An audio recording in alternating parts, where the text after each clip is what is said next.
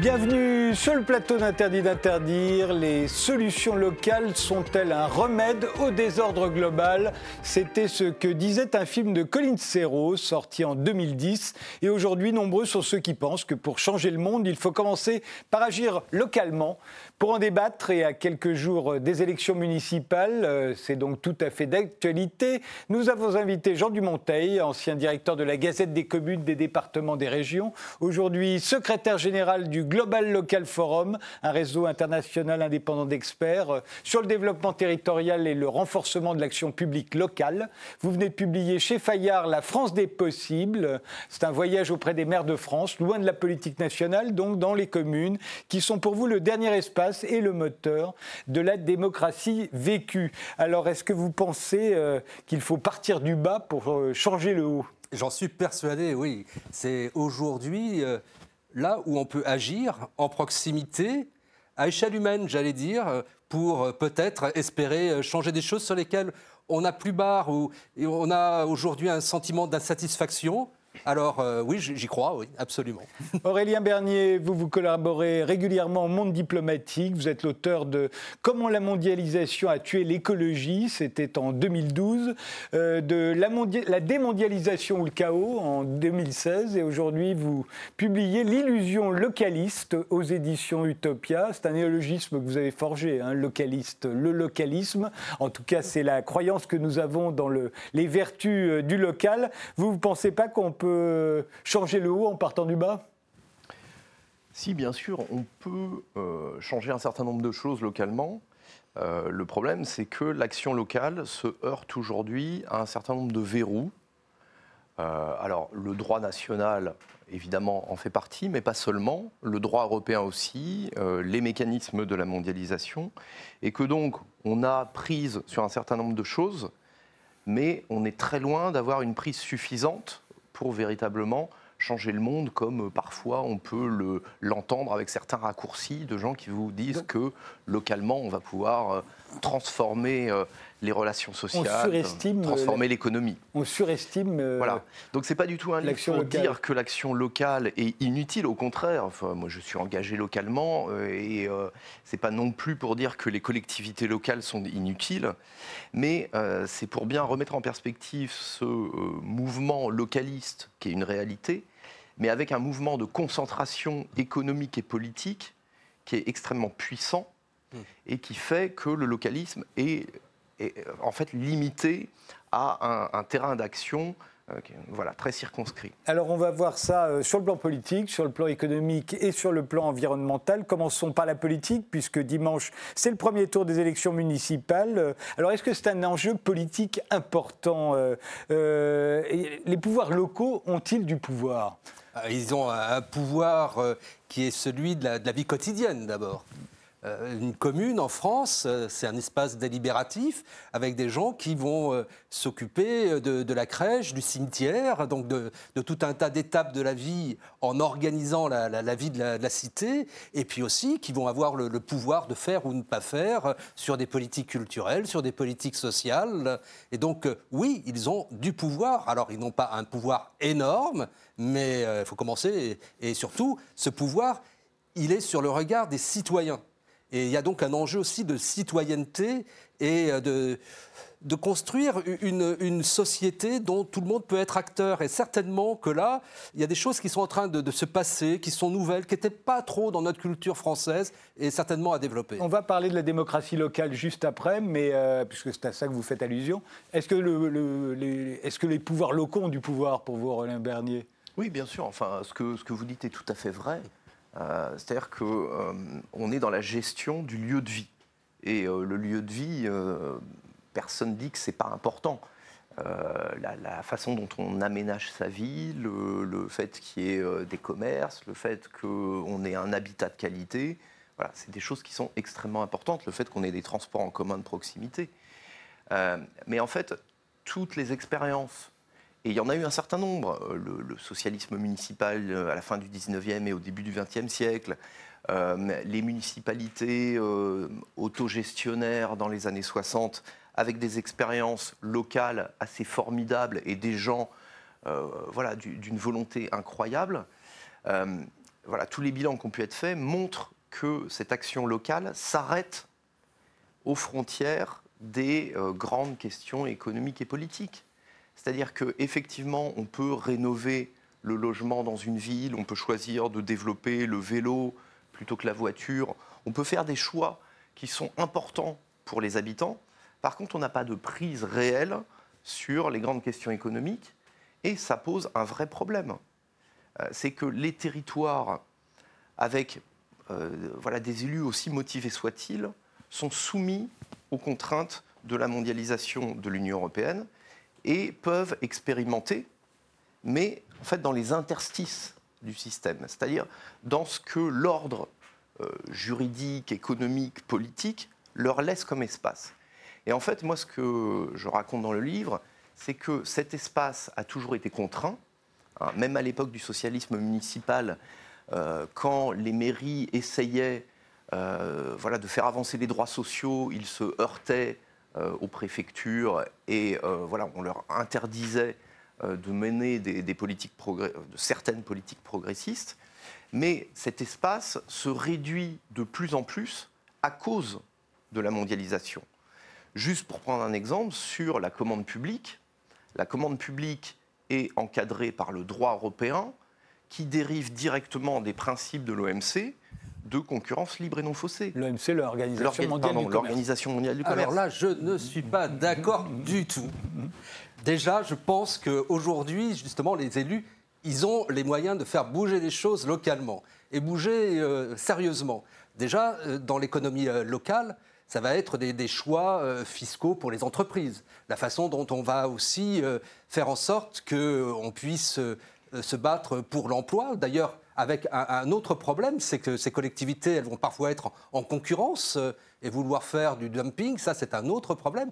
Mais plus globalement, puisque vous parliez des, marchés publics, on a aujourd'hui la possibilité d'avoir des clauses sociales, d'avoir des clauses environnementales sur les marchés, donc d'avoir des choix qui sont politiques par rapport euh, à l'achat et par rapport à l'économie locale et je pense que euh, les, élus locaux ne sont pas passifs par rapport à, des grandes règles internationales. Bien sûr, il y a une règle du jeu et ils jouent avec cette règle du jeu. Parlant de, démocratie locale au sens propre, vous donnez un exemple dans votre livre, puisque vous faites un tour de France. Hein, euh, vous parlez d'une une grande ville du sud de la France qui, à un moment, a, l'initiative euh, d'appeler à la votation et à l'interpellation pour tous les citoyens, enfin non, pour tous les habitants même ceux qui ne, sont, qui ne sont pas citoyens français, de plus de 16 ans, de pouvoir s'exprimer. Et c'est retoqué par le préfet, immédiatement. Et oui, parce qu'il faisait participer des, mineurs, donc qui ne sont pas encore euh, en possibilité de voter. Donc cette, tentative de démocratie locale originale, hmm. qui étend des droits, en disant même les mineurs ont le droit de nous interpeller et de nous obliger à répondre, non, on leur dit non, ça c'est pas possible. Je ne sais pas si ce genre de choses, dans 20 ans, sera encore possible, parce qu'il y a une pression aujourd'hui pour la participation et on voit qu'on a des modes de participation avec des habitants qui ne sont pas forcément des, citoyens français ou de la même façon avec des usagers. Parce que la ville, elle n'a pas que, comme usagers que ses habitants aujourd'hui. Il faut trouver d'autres moyens de faire participer. Donc, on n'en est qu'au début d'un processus. On a 35 ans de décentralisation en France, mais cette décentralisation, souvent, elle n'en a que le mot. Euh, euh, Philippe Seguin avait eu une, expression assez cruelle. Il disait on a atomisé les, compétences. Et effectivement, euh, l'État, il, est assez chiche dans, son transfert de, compétences aux collectivités. Vous n'avez pas beaucoup le, terme de décentralisation. Vous dites que c'est un écran de fumée. Hein. oui. Euh, alors, je, suis assez d'accord avec la définition que vous donnez, mais je, dirais presque heureusement. C'est-à-dire qu'on a décentralisé un certain nombre de compétences. Alors, ah, voilà, il y a eu plusieurs discours décentralisateurs. Euh, un discours décentralisateur, on l'a oublié avant 1982 euh, et le, Parti socialiste au pouvoir, un discours décentralisateur qui était porté par la droite. Et d'ailleurs, historiquement, le discours sur la décentralisation est porté par la droite. Pourquoi? Parce que le discours sur la décentralisation euh, vise à réduire l'État, à réduire l'intervention de l'État. historiquement, c'est ça. Alors, la gauche en a fait autre chose. Euh, voilà, le Parti socialiste unifié, notamment dans les années 60, donc ce qu'on appelait la, deuxième gauche et qui était très décentralisatrice, elle, se préoccupait véritablement de démocratie locale et considérait qu'on allait pouvoir vivifier la démocratie par le local. Mais euh, quand la décentralisation a réellement été faite, qu'est-ce qui s'est passé? On a transféré aux collectivités locales des compétences sur des sujets qui euh, posaient problème à l'État. On a transféré des compétences euh, de développement économique en pleine crise économique, au moment où on avait des entreprises qui fermaient. Euh, on a transféré des compétences sociales au moment où les dépenses sociales étaient en pleine explosion. Et ça a été une espèce de marché de dupes où l'État a utilisé, alors l'État, je devrais dire le gouvernement de l'époque, hein, parce que l'État, c'est bien autre chose que le pouvoir politique, c'est aussi l'administration, euh, euh, c'est beaucoup plus large. Mais le gouvernement de l'époque a transféré ses compétences aux collectivités locales en se délestant d'un certain nombre de sujets compliqués et en disant on va se recentrer sur les compétences régaliennes. Et les libéraux ont repris la balle au rebond en disant la décentralisation qui a été faite en 82, finalement, elle n'est pas si mal que ça. D'ailleurs, c'est ce qu'on revendiquait avant, et on va la continuer ensuite, mais toujours dans une logique d'austérité.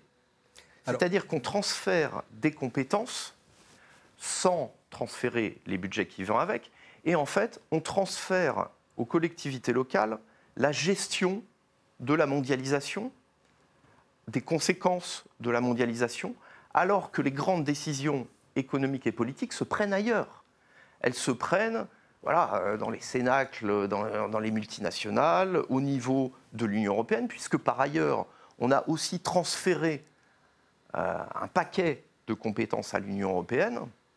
Et effectivement, on est en train d'aller vers un modèle qui euh, est parfait pour un certain nombre de libéraux, où l'État se concentre sur ses fonctions régaliennes, mais je dirais ultra régaliennes, euh, voilà, la justice, l'armée euh, notamment, euh, les services publics bien sûr de moins en moins, où les grandes questions économiques sont traitées au niveau européen et évidemment sous l'influence des grands groupes internationaux, et en fait où on laisse aux élus locaux la gestion des conséquences de ce système économique. C'est ça que euh, je défends dans le livre, et c'est ça qui me, qui me fait mal quand je vois les gens que vous décrivez, c'est-à-dire des élus qui sont vraiment attachés à la solidarité, au lien social, au développement, au développement local, et qui sont prisonniers alors, qui sont prisonniers, Jean Monteil Déjà, euh, vous faites une référence à, l'histoire, et vous avez raison. Il y avait euh, donc euh,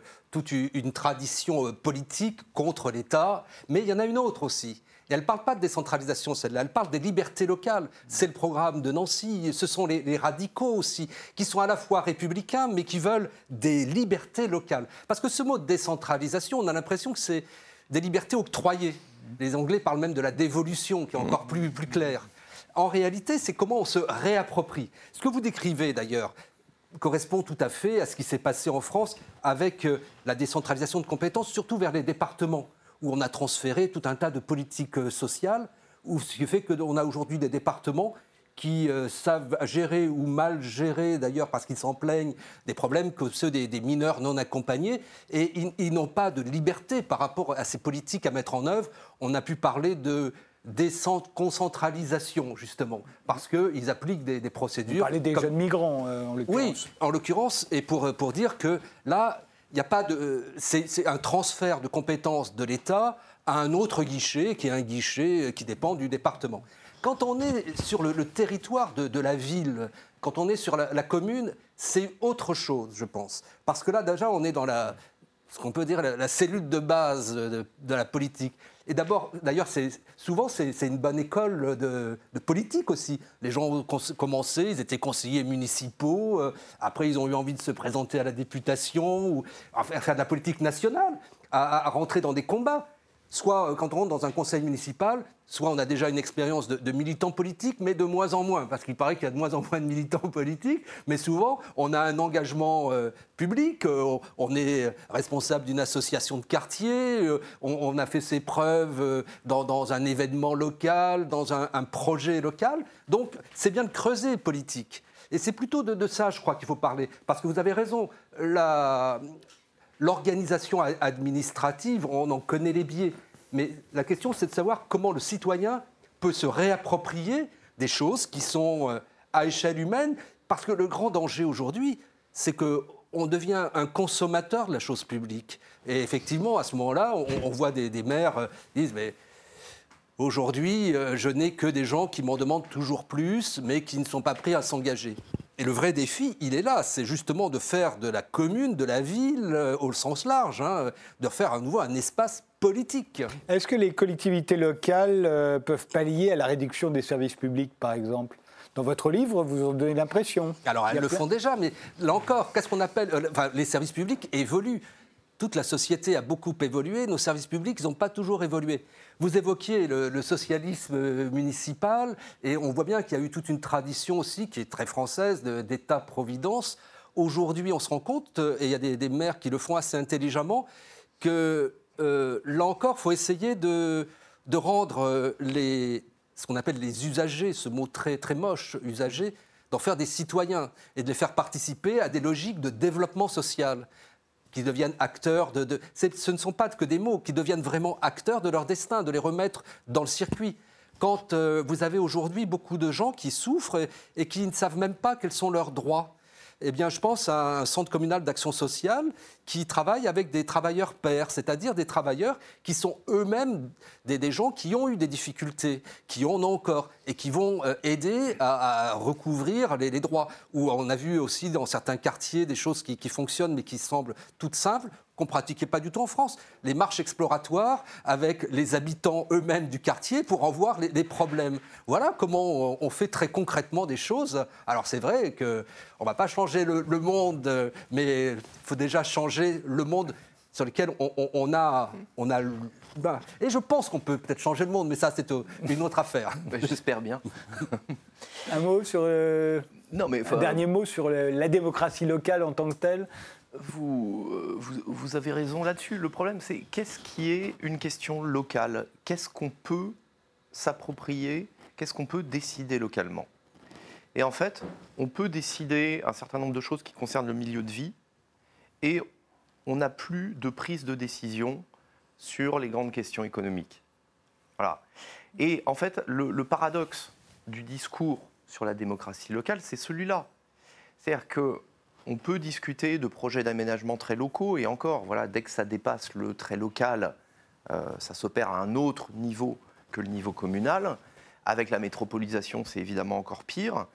Euh, et en fait, les grands sujets que sont le chômage, que sont euh, voilà, le, quelle économie on, on veut, comment est-ce qu'on peut relocaliser, ça, ce n'est pas des sujets qui se discutent localement. Et d'ailleurs, vous parliez de démocratie locale en évoquant les, référendums locaux.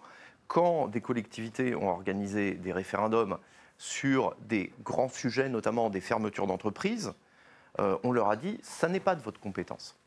Donc le problème, c'est pas euh, de, euh, de, dire que cette démocratie locale est inutile, c'est de constater que son champ est extrêmement limité et que, en fait, sur les grandes questions, euh, on n'a pas de débat démocratique.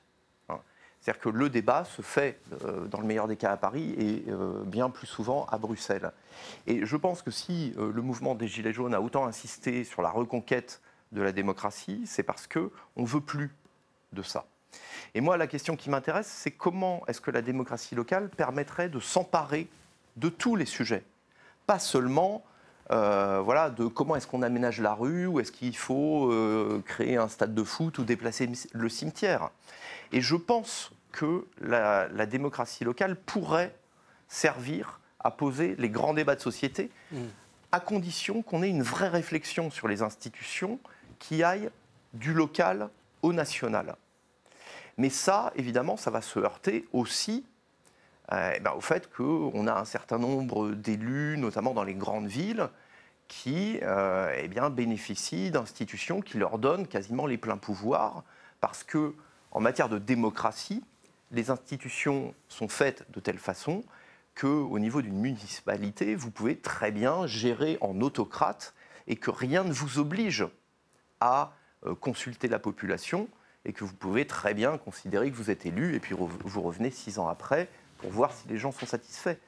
Et je pense qu'on on devrait revendiquer des mécanismes obligatoires de démocratie locale parce que ce que vous défendez, ça ne devrait pas être laissé au bon vouloir des élus.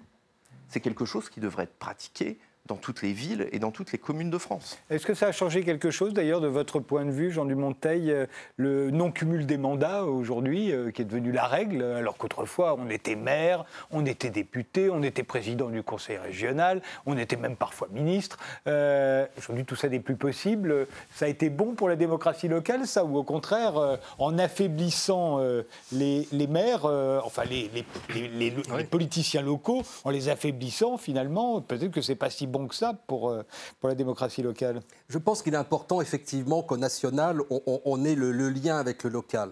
Et peut-être qu'on aurait dû le laisser aux sénateurs puisqu'on dit que le Sénat représente les territoires. Mmh. Mais euh, justement, ce que j'entends me, dire qu'il y a un autre risque aujourd'hui qu'on voit en Europe, c'est que si euh, les collectivités, en particulier des métropoles, des régions, veulent s'occuper de ce que fait l'État, le, risque, c'est que les plus riches, justement, veuillent se passer de l'État. C'est ce qu'avait très bien décrit euh, l'économiste Laurent Davzy, hein, avec euh, justement euh, ce, transfert de, pouvoir toujours possible. Le régionalisme, vous voulez dire? Oui, L'autonomie? oui exactement. Oui. Ou, de, grandes métropoles qui disent mais pourquoi faudrait-il qu'on soit solidaire de, de zones pauvres, de territoires pauvres? Nous avons notre écosystème et donc, je pense qu'il est très important qu'on sache quelles sont les responsabilités des, uns et des autres. En revanche, au local, bien évidemment, il faut travailler sur la culture politique à construire.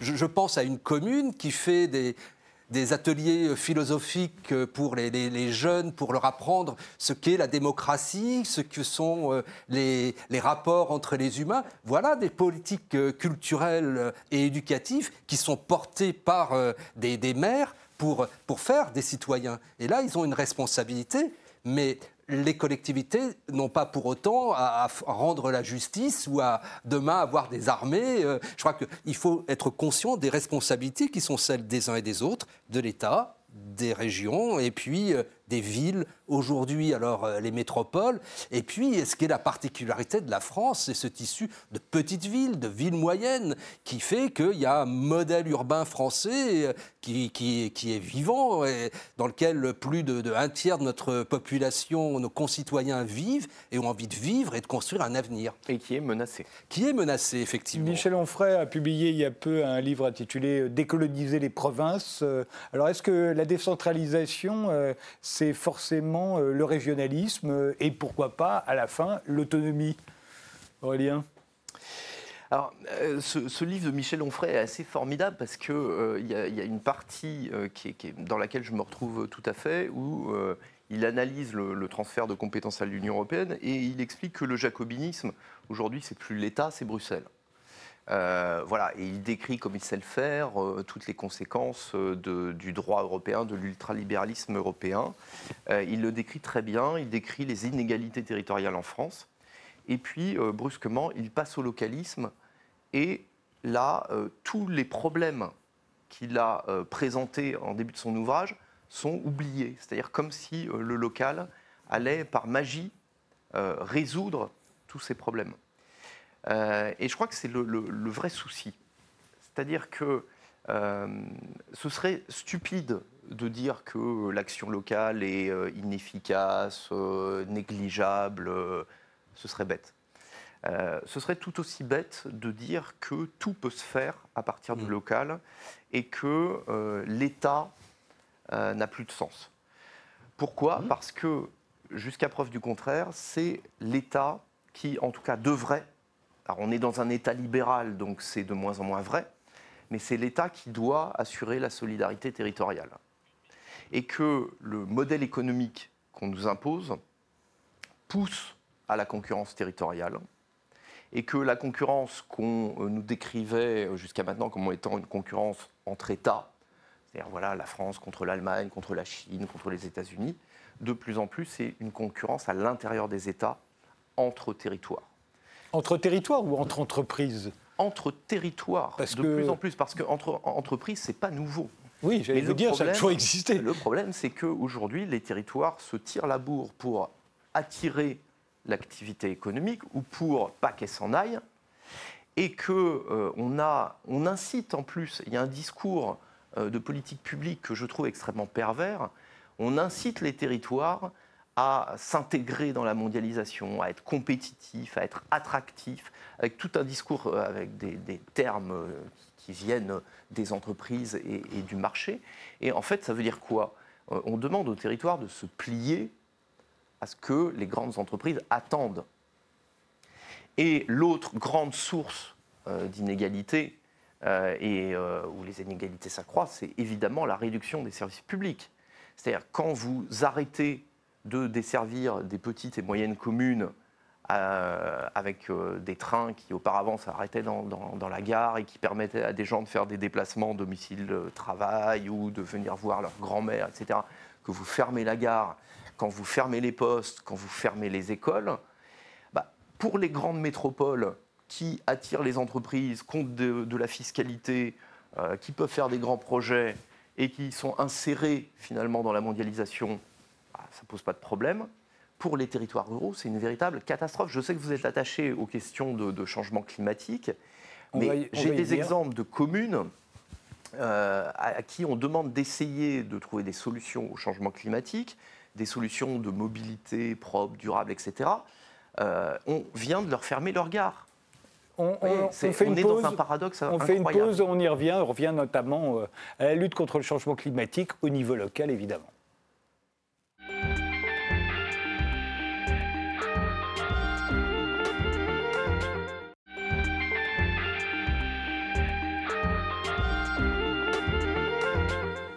On continue notre débat sur le local avec Jean Dumonteil qui vient de publier La France des possibles chez Fayard et Aurélien Bernier, l'auteur de L'illusion localiste aux éditions Utopia. Alors on a vu euh, les pouvoirs locaux, on a vu la démocratie locale. Y a-t-il une économie locale? Euh, Les municipalités comme les régions d'ailleurs ont des compétences économiques, euh, mais y a-t-il pour autant, peut-on parler d'économie locale? Ah, Il y a une économie euh, c'est la richesse qui est produite sur le territoire.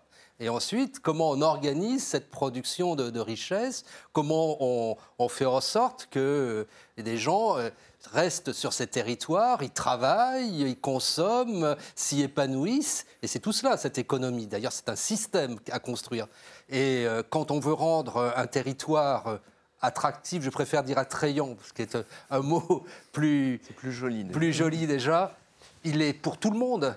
On voit des images avec des personnes âgées, des enfants. Il faut qu'on ait envie d'y vivre, envie d'y construire sa vie, d'y construire euh, ses relations euh, sociales. Tout cela, donc, c'est aussi avec euh, l'économie réelle et donc pour les maires, la nécessité d'accompagner les acteurs économiques du territoire. Vous y croyez cette économie locale, Aurélien Bernier Je répondrais presque l'inverse par provocation. euh, C'est-à-dire qu'il n'y a pas d'économie locale. Euh, il n'y a pas d'économie locale. On a une économie territorialisée. On a une économie implantée sur un territoire. Mais par contre, les décisions économiques euh, sont la, la plupart du temps prises en dehors du territoire. Et c'est bien le problème, d'ailleurs, c'est ce que décrit très bien Bruno Latour dans son livre Où atterrir, c'est cette déconnexion entre le territoire, voilà, le lieu de vie, euh, le lieu où on voudrait euh, travailler, euh, habiter, encore faut-il qu'il y ait du travail, et les décisions qui sont prises et qui relèvent finalement d'acteurs qui sont extérieurs au territoire et voire organisés à l'échelle internationale. Ça veut dire quoi? Ça veut dire que cette économie territoriale, si on met de côté euh, l'économie véritablement locale, elle, je pense euh, à l'agriculture, locale, pardon, aux circuits courts, euh, voilà, les AMAP qu'on peut trouver dans un tas de communes. si on met de côté ça, le, gros de l'industrie, le gros de l'activité est soumis à des déterminants qui sont les prix du marché, des marchés internationaux. Par exemple, un agriculteur qui va être producteur de blé dans une commune de la Vienne et qui vend euh, sur les marchés mondiaux, eh bien, le cours de bourse, il est formé à Chicago. Voilà, et ça, c'est une réalité. Ça veut dire quoi? Ça veut dire que quand on veut changer l'économie locale, eh bien, on est obligé de penser un minimum de rupture avec cette mondialisation, avec ces règles du libre-échange. Et c'est là que les choses deviennent compliquées, parce que, euh, évidemment, en tant qu'élus locaux ou en tant que citoyens impliqués localement, on ne nous laisse pas le droit de euh, se prononcer ou d'essayer de changer les règles. Et encore une fois, enfin, je reviens simplement sur l'affaire des marchés publics. Les collectivités qui ont essayé d'introduire des critères de localité, c'est-à-dire de dire, eh bien, je souhaite acheter mes tomates euh, bio aux producteurs de la commune ou de la commune voisine d'ailleurs, euh, et pas forcément euh, en lançant un, appel d'offres ouvert à tout le monde. Alors je prends les tomates, c'est très caricatural, mais voilà, vous me mhm. comprenez. eh bien, se sont fait retoquer. Eh ben se sont fait retoquer. Eh ben non, sauf, sauf Si, si, si, sauf à trouver des biais, des biais qui sont des façons de contourner le droit.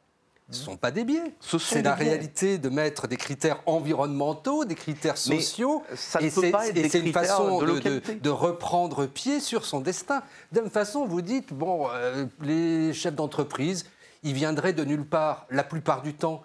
Ils sont issus du territoire et on sait très bien que les patrons de, PME euh, qui ne demandent qu'à grandir, souvent, ce sont des gens qui choisissent l'endroit où ils vivent pour créer leur activité. On parle toujours du miracle vendéen il est porté par des, chefs d'entreprise vendéens. Ce qui est plus important, c'est plutôt la façon dont le territoire est relié aux autres territoires. Parce qu'un territoire, ce n'est pas une citadelle, ce n'est pas une île, c'est comment elle est en réseau avec les marchés, comment on va pouvoir euh, euh, faire en sorte que les produits euh, vont, être acheminés vers un port, vont être acheminés vers l'international. C'est tout ce système qu'il qui faut construire. Et là, il y a du pouvoir, il y a de l'action. Il faut justement, et, en plus, je, montre comment des, villes moyennes qui n'avaient aucun avantage au départ, euh, surtout par rapport à, des métropoles, ont tiré leur épingle du jeu parce qu'ils ont travaillé, parce qu'ils ont pris soin de ce tissu économique et qu'ils eh ben, ils ont, ils ont construit quelque chose qui fonctionne. C'est vrai qu'on parle toujours des multinationales, encore et toujours, ou alors des entreprises du CAC 40. On ne parle jamais des PME qui pourtant euh, sont la vraie richesse d'un pays comme la France. Et qui souvent sont les sous-traitants des entreprises multinationales. Mais pas seulement. Mais si vous voulez, il ne s'agit pas du tout de mettre tout le monde dans le même panier. Effectivement, vous avez des PME et, vous avez euh, une économie locale. Euh, je, caricature un petit peu, évidemment, vous avez des gens qui produisent localement, des choses qui sont consommées localement. Mais c'est extrêmement minoritaire. Et aujourd'hui, un sous-traitant automobile euh, qui est basé dans une commune moyenne, euh, quelle qu'elle soit, euh, et où son donneur d'ordre, c'est euh, une grande firme qui produit des voitures, eh bien, cette grande firme, évidemment, s'organise au moins à l'échelle continentale, voire réfléchit son organisation à l'échelle planétaire, et donne les ordres aux sous-traitants. Et forcément, ces PME sont soumises aux lois, entre guillemets, de la mondialisation, parce que par l'intermédiaire de leurs donneurs d'ordre, elles sont soumises à la concurrence Mais ça, internationale. C'est un autre problème. non, c'est pas un autre problème. Parce que, en l'occurrence, par rapport à l'économie locale, si on prend justement des grands champions français mondialisés dans le luxe, il y a un super grand champion qui s'appelle LVMH. LVMH, bah, où est-ce qu'il ouvre des ateliers aujourd'hui en, France? C'est à Châteauroux, c'est à Issoudun, dans l'Indre, c'est euh, dans des, endroits justement euh, qui ne sont pas des, métropoles. Donc on peut aussi faire des choses sur ce tissu économique de, ces villes moyennes, de ces villes qui ont un potentiel et puis euh, sur lesquelles on vit bien, où il y a moins d'absentéisme, où, il y a une qualité de, vie qui fait que les gens ne se tapent pas trois heures de, voiture ou de, métro de, train pour aller au travail. Donc il y a aussi. Mais il va vous répondre que ça, c'est le haut qui décide de changer le bas. C'est pas le bas qui a la capacité de changer le haut. mais c'est le, bas, le bas qui dit venez chez moi parce que Voilà. on y travaille bien et on est encore mieux que. C'est le bas qui se vend sur le marché Ah, international, en fait. Bah, il a raison. Non, non, mais enfin, voilà, là, là on, on touche un vrai point de divergence. C'est-à-dire que, bon, jusqu'à maintenant, on était globalement d'accord sur pas mal de choses.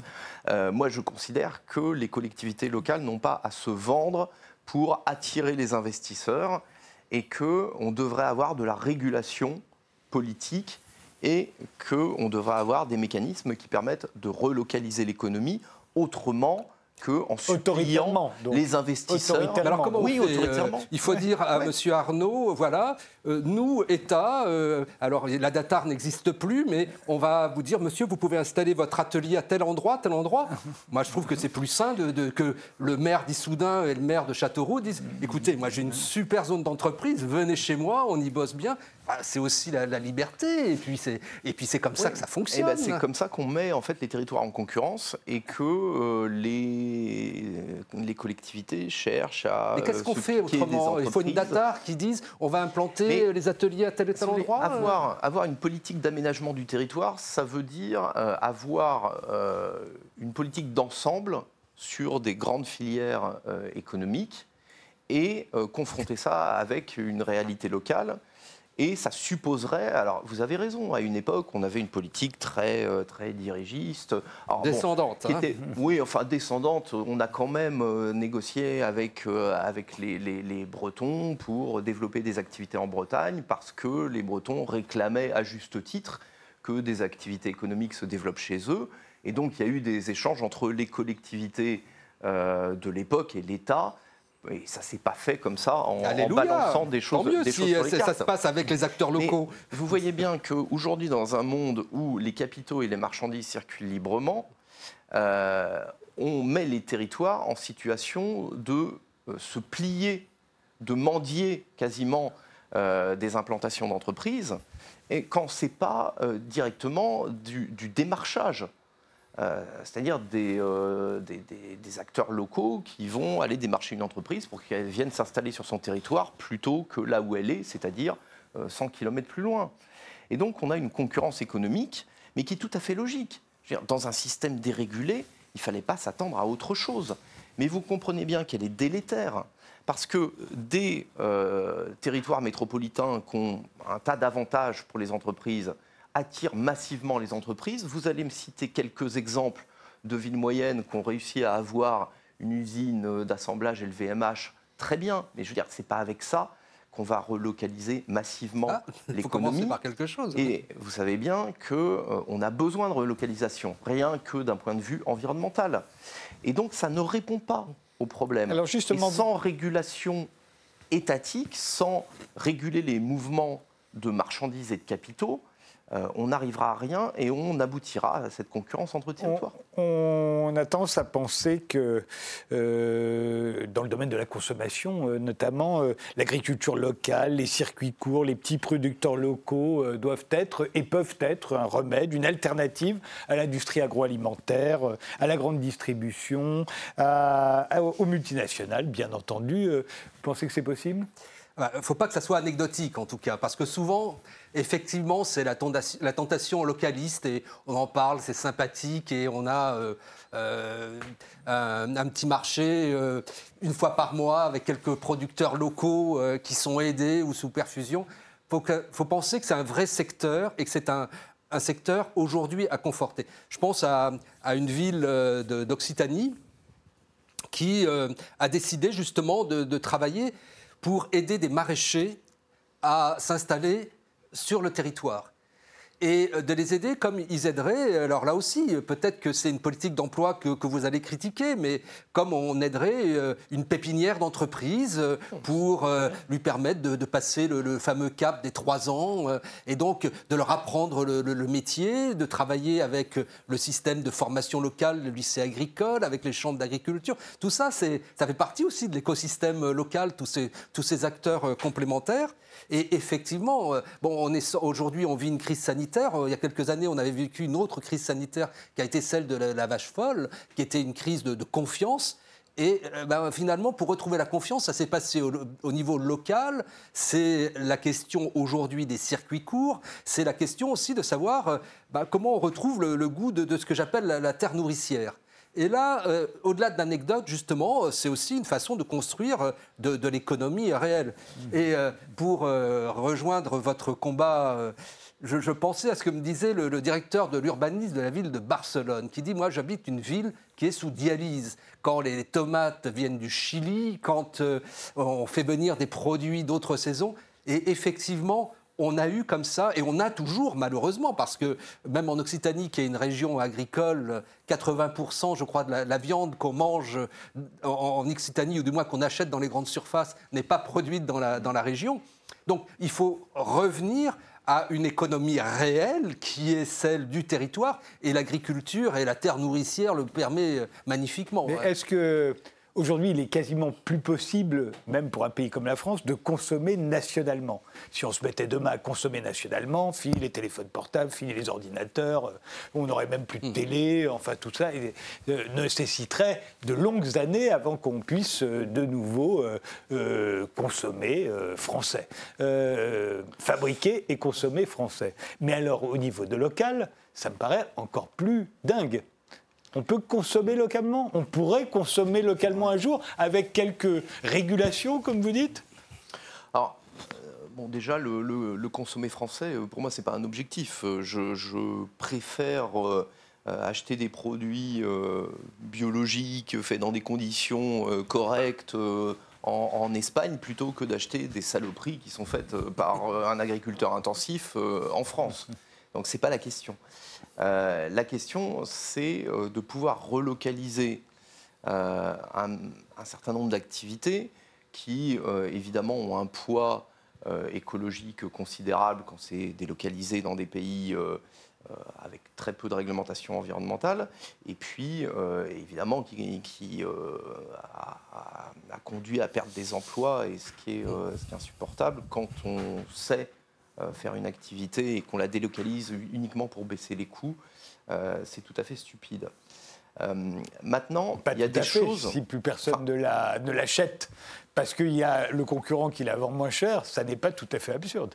Après, sur, sur la, relocalisation, il faut, il faut un vrai travail sérieux sur le sujet et je, je, crois qu'on en manque aujourd'hui. c'est, enfin, on a beaucoup de mots d'ordre, on a beaucoup de discours politiques.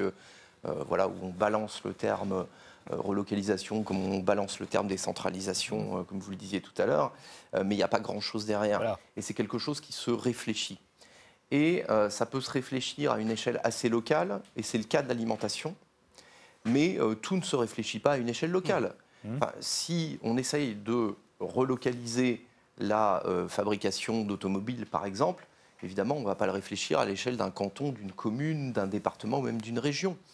Donc on a besoin d'avoir une vision locale et une vision euh, nationale de euh, la relocalisation. Donc tout ne se fera pas localement. Après, il y a des choses qui peuvent se faire localement.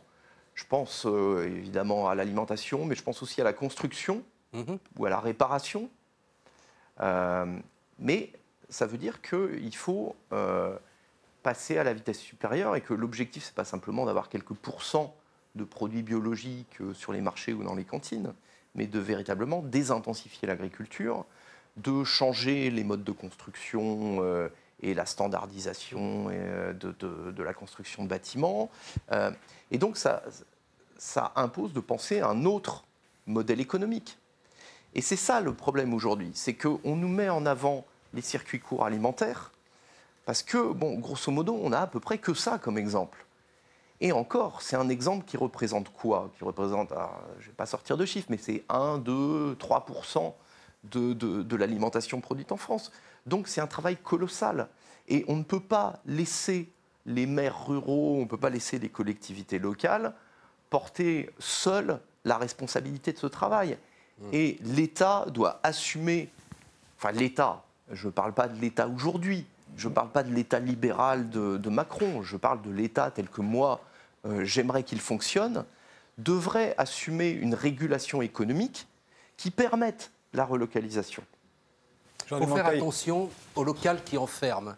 Ça serait le, pire, euh, d'avoir une sorte de, vénération euh, pour un petit local qui serait un local citadelle. Ce qui est intéressant, c'est que ce local il soit aussi en relation, en réseau.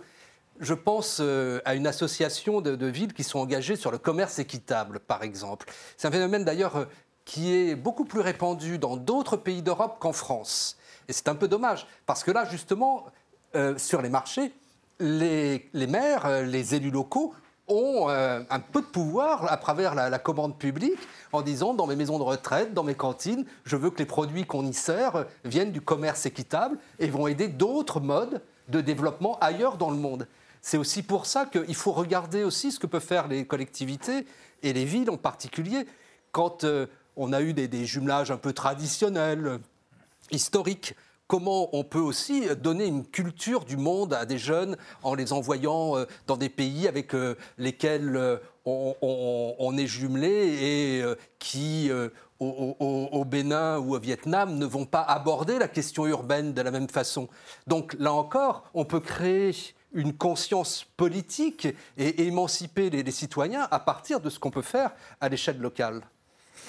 Euh, passons à la, lutte euh, pour l'environnement et, plus, plus, particulièrement contre le dérèglement climatique. Alors là aussi, on nous dit beaucoup, c'est par le local que ça pourrait passer, c'est même, on va même plus loin, on dit c'est par les petits gestes que ça pourrait passer. Et en même temps, quand on parle de, la lutte contre le dérèglement climatique, on sait bien que on balance du CO2 dans l'atmosphère, c'est pas au niveau du canton, c'est au niveau de la planète. Alors, est-ce que les deux sont compatibles? Est-ce que là aussi, il pourrait y avoir du localisme euh, euh, qui serait euh, l'avenir, ou en tout cas une solution à nos problèmes? Alors, bon, Gandhi disait Nous sommes le changement, vous êtes le changement. Bien sûr, c'est à nous, chacun à notre niveau, de changer des choses. Et c'est pas parce que le, colibri euh, cher euh, à Pierre Rabhi euh, ne peut porter qu'une petite goutte d'eau pour éteindre l'incendie qu'il doit s'abstenir de, le faire. Donc oui, à toute échelle, on doit agir. Mais tout ne peut pas se régler à l'échelle locale, bien évidemment. Après, ce qui est intéressant, c'est que je pense qu'avec les, libertés locales, il y a des élus qui mettent ça pour en faire un, projet, un projet pour leur ville. Et bon, bah, quand euh, vous intervenez sur euh, le logement social, par exemple, sur euh, la mobilité, sur bah, les, problématiques d'énergie locale, vous avez quand même un levier qui, qui, va pouvoir avoir quelques effets. Il y a de la décentralisation énergétique? Oui, il y en a aujourd'hui par euh, la force des choses, parce qu'on est en train de, casser le service public de l'énergie et que, euh, en fait, la, décentralisation énergétique est euh, un argument qu'on vend aux, collectivités locales en, disant vous allez pouvoir produire de l'énergie localement, la consommer localement, ça va être très bien, ce sera moins polluant. Euh, et euh, vous, allez, euh, vous allez dégager des recettes. Mais bon, ce qui n'est pas un problème en soi. Le problème, c'est que à côté, on est en train de détruire le service public national, de morceler EDF, hein, qui va être bientôt, bientôt découpé. On a déjà privatisé GDF. Et casser le service public, ça veut dire quoi? Ça veut dire casser la solidarité euh, garantie par le service public, et notamment euh, la péréquation tarifaire. donc la question de l'énergie est un bon exemple parce qu'on a des gens qui font des choses formidables en matière de transition énergétique. Euh, j'en connais et vous en connaissez aussi des gens qui luttent contre la précarité, des élus locaux hein, qui luttent contre la précarité énergétique, qui font des économies, qui développent des énergies renouvelables locales, citoyennes. Tout ça, c'est génial. Mais à côté, on a des libéraux qui, voilà, aujourd'hui, sont aux commandes de l'État et qui casse le service public national. Et le casser, ça veut dire que demain, la péréquation tarifaire, c'est fini. Alors, c'est pas parce qu'il y a un monopole ça veut dire qu'on va mettre les, les territoires en concurrence euh, en termes de production d'énergie et que les prix de production d'énergie seront différents d'un territoire à l'autre. Et ça, c'est quelque chose d'extrêmement dangereux parce qu'on peut penser ce qu'on veut du système énergétique français, le service public garantissait une égalité d'accès, garantissait que quand vous avez une tempête chez vous, eh bien, vous avez des gens, euh, des agents qui vont euh, rétablir le courant, quoi que ça coûte, parce que c'est une mission de service public, et vous payez le même prix que vous soyez au fin fond de la Corrèze ou euh, que vous soyez en région parisienne. Mais, déjà, il n'y a plus de monopole d'EDF et les, prix sont régulés. Il y a encore des prix régulés, mais qui vont disparaître. mais En l'occurrence, là, je, crains que vous mélangiez deux, choses. le fait qu'il n'y ait plus un monopole de production n'empêche pas que le système soit équilibré et équitable. Sur le dernier exemple que vous prenez de, la tempête et des, valeureux agents qui, vont euh, réparer les, poteaux, euh, bon, bah, si vous avez euh, une inondation ou des problèmes sur les réseaux d'eau, euh, on n'a pas une entreprise monopolistique pour autant, et j'ai l'impression que la même ferveur de salariés qui ne sont pas des agents publics euh, existe pour rétablir les réseaux d'eau aussi vite que possible. Je pense que heureusement, on a des, des organisations, qu'elles soient publiques ou privées, et quand elles sont privées en plus, elles ont des contrats de délégation avec les collectivités hmm. et elles font très attention à la qualité du service qu'elles vont délivrer pour ne pas perdre ces contrats. Et donc je pense ensuite que, en l'occurrence, justement, c'est la responsabilité des États de réguler à travers la loi et à travers des, organisations de, de prix et de marché mais heureusement qu'il y a un peu de concurrence, ça fait du bien, parce que quand on a des monopoles, ça ne marche plus. Tout le monde s'endort sur ses lauriers, et malheureusement, on, l'a vu sur des collectivités. C'est faux sur l'énergie. C'est depuis qu'on a une ouverture à la concurrence qu'on a perdu le sens du service public. Mais euh, vous avez un travail formidable qui a été fait pour électrifier le pays et euh, mmh. pour amener l'énergie euh, sur tout le territoire, comme mmh. à une époque vous avez eu un a fait, travail, travail? formidable. Vous savez qu'il a fait? Sont des syndicats de communes. Ce sont des syndicats de communes. Non, non, non. Bah, si, toutes les années 30. Non, non, ce sont des syndicats de communes qui l'ont fait à l'époque où les entreprises privées ne voulaient pas y aller parce que ce n'était pas rentable. Enfin, il faut quand, même, faut quand même dire les choses. Les syndicats de communes euh, qui ont créé des régies d'électricité l'ont fait parce que les boîtes privées à l'époque ne voulaient pas y aller. Et ensuite, l'électrification de la France a été terminée par le service public. C'est ça la vérité. Et c'est ça qu'on est en train de remettre en cause. Et je ne dis pas que euh, ce n'est pas une bonne chose de décentraliser des moyens de production ou que les citoyens s'approprient euh, la question de l'énergie par le local. Je dis que cet argument sert de paravent à la casse du service public de l'énergie. Et ça, c'est terrible, parce que ce qu'on est en train de faire, c'est de transférer au privé la production d'énergie. Hein, ça a déjà été le cas pour le gaz et ça va se faire pour euh, l'électricité. Et le privé fera justement ce qu'il a fait pendant les années 30. C'est-à-dire aller là où il y a de l'argent, là où c'est rentable, et, euh, je veux dire, aller s'occuper des réseaux. on a fait des réseaux d'eau partout en France. Euh, j'ai pas l'impression, euh, parce que on n'a pas un service, c'est une entreprise publique monopolistique. Mais c'est un autre sujet. Là, on s'éloigne de nos libertés locales. D'ailleurs, d'électricité dans le département des Deux-Sèvres. On a fait une régie dans les Deux-Sèvres parce qu'il n'y avait aucune entreprise qui voulait investir. Et en fait, on est au cœur du sujet. Parce que le sujet, c'est dans la compétition internationale et dans cette logique économique, quel est l'avenir des territoires ruraux qui n'auront pas la chance, entre guillemets, d'attirer les entreprises? C'est ça le sujet. Eh bien... Et c'est les services publics qui permettent de garder cette cohérence territoriale et c'est les services publics qu'on est en train d'essayer de détruire. Je pense que ce sont les projets des élus locaux qui permettent justement de construire un avenir. Eh bien, ce sera le dernier mot. Je vous remercie tous les deux d'avoir participé à cette émission. Merci de nous avoir suivis. Rendez-vous au prochain numéro.